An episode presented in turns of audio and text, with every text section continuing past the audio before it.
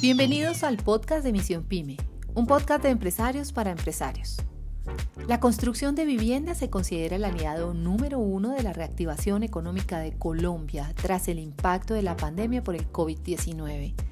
Y si bien las cifras dan cuenta del buen momento que vive el sector, con un crecimiento entre el 15 y el 14% en las ventas de vivienda tanto de interés social como no bis en el primer trimestre del 2021, se están generando fricciones en la cadena de insumos del sector que están afectando la sostenibilidad de cientos de pequeñas y medianas empresas en ese sector.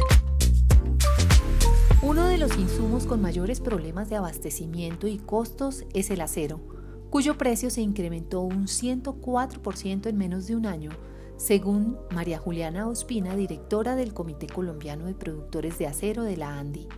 También se registran alzas y dificultades en el suministro de concreto, cemento, cerámicas y otros materiales claves para el sector, señalan empresarios como Felipe Ramos, CEO de la firma R+B Diseño Experimental, que desarrolla un proyecto de vivienda en Armenia, denominado Quimbaya.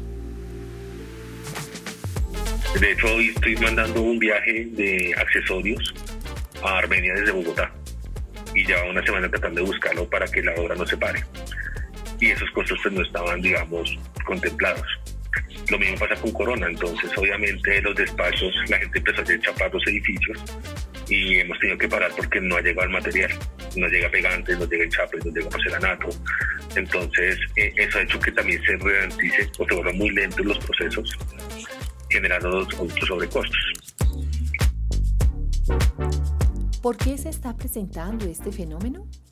Por un lado, está el rezago productivo generado por el cierre de la producción de todas las fabricantes de insumos durante los primeros meses de cuarentena en el año 2020, que generó un represamiento en la dinámica de suministro a las constructoras.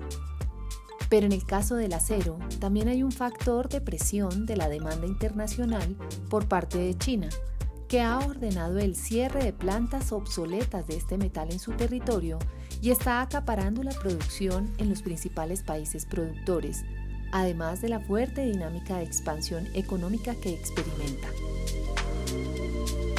Otro elemento crítico es la competencia por insumos con el sector de infraestructura y obras civiles, como lo reconoció el vicepresidente de Desarrollo Sectorial de Camacol, Edwin Chiviri.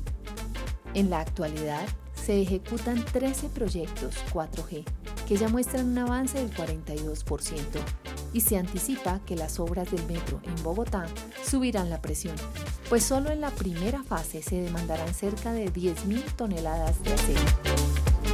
En este complejo escenario, las pymes de la construcción de vivienda intentan avanzar en sus proyectos actuales realizando anticipos de sus pedidos sin que en muchos casos les despachen oportunamente, pues las grandes constructoras cuentan con mayor capacidad de negociación frente a los proveedores. Y la situación es aún más crítica en las capitales más pequeñas del país, como Ibagué, Pereira y Armenia.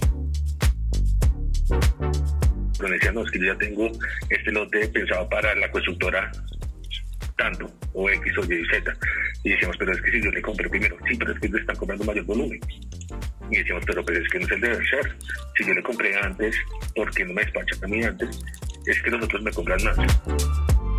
De esa forma, se encarecen los costos de operación para estas empresas, llevándolas a sacrificar los niveles de rentabilidad de los proyectos y a extender los tiempos de construcción, con el consecuente incremento adicional de los costos.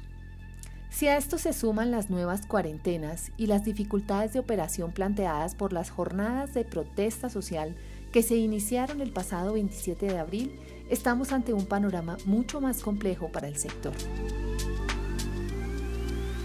Con un escenario de baja liquidez, altos costos de operación y de insumos, se pone en riesgo la sostenibilidad de las pequeñas y medianas empresas constructoras, pues no les resultará fácil absorber esos costos ni trasladarlos a sus clientes porque los precios de los inmuebles se pactaron en la fase de preventa. Es necesario entonces visibilizar esta problemática para propiciar escenarios de competencia justa entre grandes y pequeños empresarios de la construcción, permitiéndoles desarrollar su actividad en condiciones equitativas de acceso a insumos, De lo contrario, se podrían afectar las proyecciones de dinamismo planteadas por el gobierno, llevar a la crisis financiera de estas pymes constructoras y en últimas minar la confianza de los consumidores colombianos que sueñan con adquirir su vivienda propia. Los esperamos muy pronto en otro podcast de Misión Pyme con historias de empresarios para empresarios.